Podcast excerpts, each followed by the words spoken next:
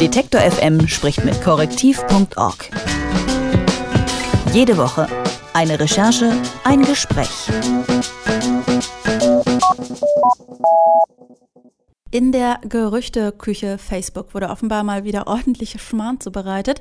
Von dort nämlich verbreitete sich die Meldung, die kroatische Fußballmannschaft wolle alle ihre WM-Prämien an eine Kinderhilfsorganisation spenden. Immerhin knapp 24 Millionen Euro wären das gewesen. Die Schlagzeile wurde blitzschnell geteilt, niemand achtete auf den Verfasser. Sogar deutsche Zeitungen berichteten darüber, was wirklich dahinter steckt und wie sich die Meldung so schnell verbreiten konnte. Erzählt uns Christina Hellberg. Sie ist Teil des Teams Faktencheck der Rechercheorganisation Korrektiv. Hallo Christina. Hallo. Erzähl uns doch mal, was genau stand denn da überhaupt in diesem Facebook-Post?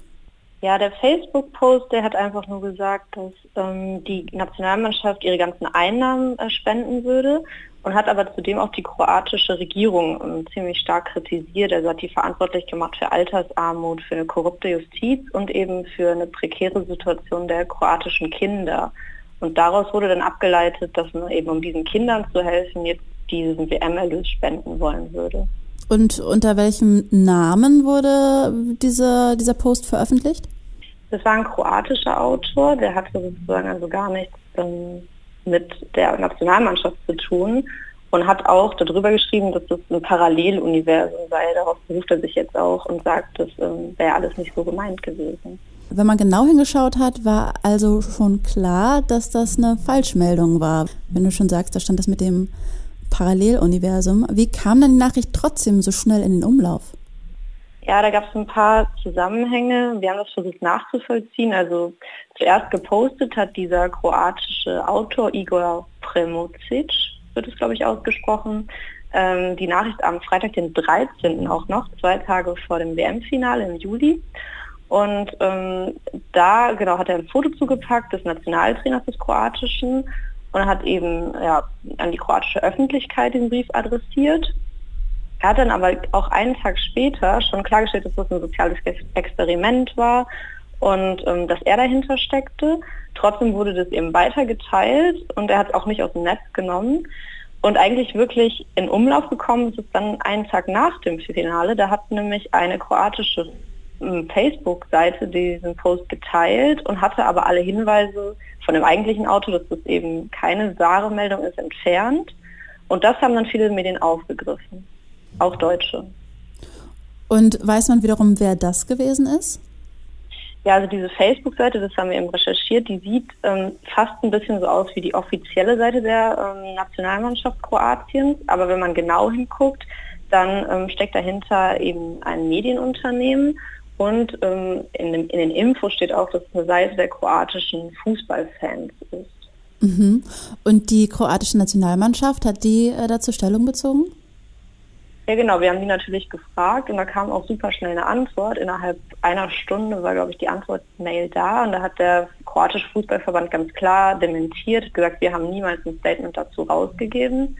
Da sieht man eben auch, also für uns war es recht einfach, ähm, hinterher festzustellen, dass das eine Falschmeldung war.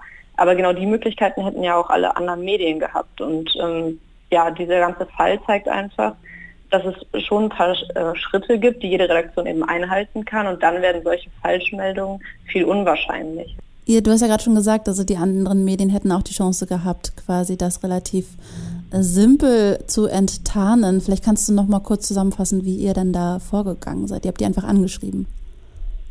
Genau, also bei uns ist immer so, wenn wir eine Nachricht sehen und die überprüfen wollen, dann überlegen wir uns, was sind die Primärquellen, also woher stammt diese Nachricht.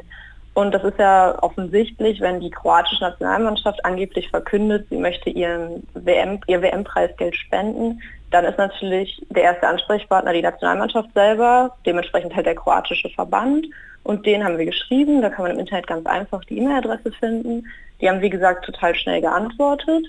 Der zweite Schritt wäre eben, wie gesagt, eine kroatische Facebook-Seite hatte das ja geteilt im Namen der Nationalmannschaft und diese Seite sich eben genauer anzugucken. Und ähm, zum Beispiel bei Facebook war das auch einfach, da geht man unter Info und dann kann man eben da Details sehen, die derjenige, der Betreiber der Seite angegeben hat. Und hinzu kommt, Facebook hat ja diesen blauen Haken hinter den Namen und das ähm, zeigt eben an, dass die Seite verifiziert ist eben als eine Person des öffentlichen Lebens oder ähm, eine Marke und dieser blaue Haken war eben bei der Seite nicht vorhanden. Und wenn man ein bisschen sucht, findet man eben die andere Seite mit dem blauen Haken der kroatischen Nationalmannschaft. Das ist die offizielle Seite und da gab es so ein Statement nicht. Das wären zum Beispiel jetzt zwei Beispiele, wie man das ganz einfach hätte widerlegen können. Ein vermeintlicher Facebook-Post des kroatischen Nationaltrainers hat zu Falschmeldungen in vielen europäischen Zeitungen geführt. Was tatsächlich hinter der ganzen Sache steckt, hat mir Faktencheckerin Christina Hellberg von Korrektiv erklärt. Vielen Dank. Gerne. Detektor FM spricht mit korrektiv.org. Jede Woche eine Recherche, ein Gespräch.